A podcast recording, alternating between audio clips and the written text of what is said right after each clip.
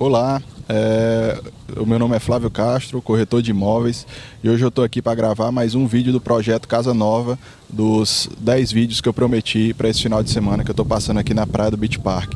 Dessa vez eu vou falar do, do, da entrada, né? Assim, muitas vezes os clientes perguntam quanto é que eu preciso ter de entrada para comprar um imóvel, né? é a dúvida que, que sempre chega para a gente quando algum cliente é, entra no site, entra no, no chat.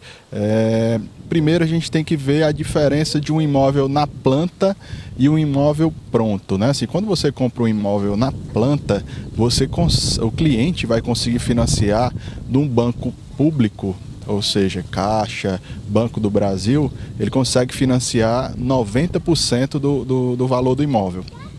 Quando ele vai para um banco particular, no imóvel novo, ele consegue financiar 80% do valor do imóvel. Então, assim, é, é, o, é o, ponto de partida é, da análise dele. Agora, ele tem que, que, atentar que não é o valor de venda que é levado em consideração.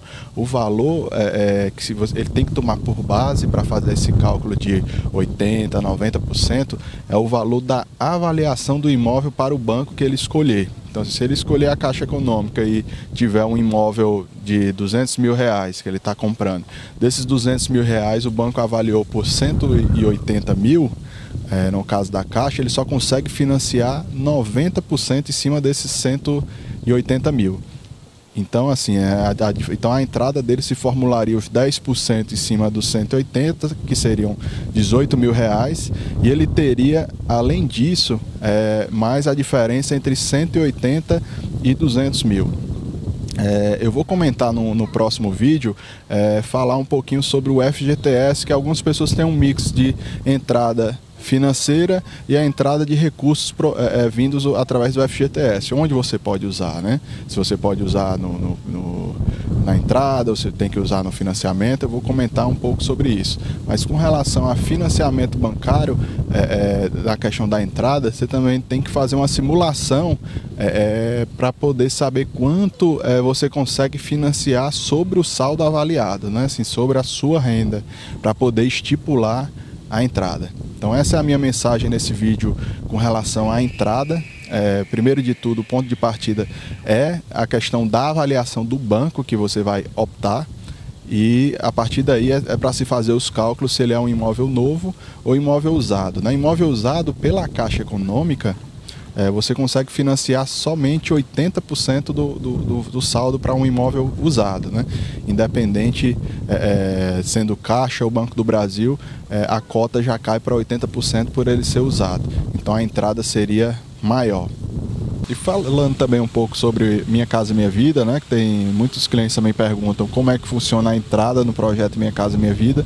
Também vai cair um pouco com relação a entrada, né? Assim, do, do, do, valor de avaliação, qual o percentual do Minha Casa Minha Vida também é pedido 10% do, do valor é, do imóvel, né?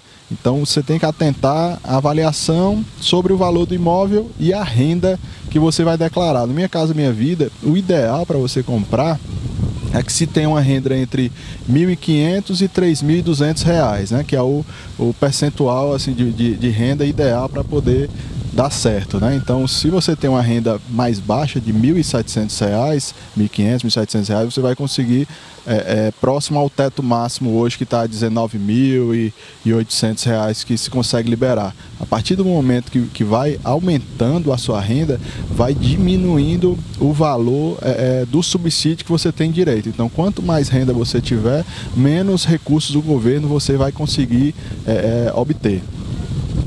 Além disso, é, um, um, paralelo sobre o FGTS, se você tem dentro da avaliação do imóvel, por exemplo, se o imóvel tem um custo de 120 mil, você tem que dar uma entrada de 10%, que seria 12 mil reais. Se você tem o recurso do FGTS de 12 mil reais, você consegue dar como entrada esse valor de, de, de FGTS e ficaria sem é, é, a necessidade de ter um custo é, é financeiro para a entrada. Se você poderia reservar esse recurso para a, a, a, documentação do imóvel. Eu vou falar também num próximo vídeo sobre a documentação do imóvel, né?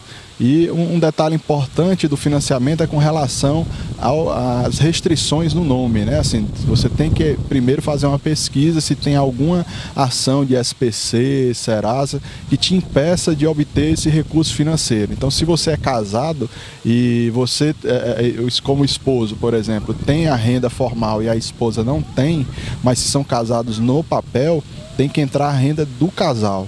Então, assim, mesmo que ela não tenha nenhuma movimentação, é feita a composição de renda é, de ambos. Né? Então, a, os dois entram no financiamento e é feita a análise financeira de ambos. Né? Então, no caso, se a esposa tiver alguma restrição no nome, ele vai acabar é, é, é, é tendo que, que paralisar o, o, processo de financiamento até regularizar o nome dela. Okay? Essa é a minha mensagem sobre a entrada. Eu vou gravar mais vídeos. Eu queria que você curtisse o, o meu canal no, no YouTube, né? Se, se inscrevesse no canal. Tem um botãozinho vermelho para clicar para você se inscrever.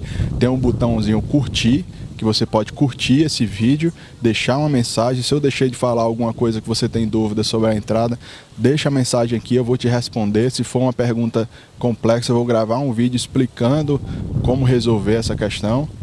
E eu aguardo vocês no próximo vídeo. Obrigado.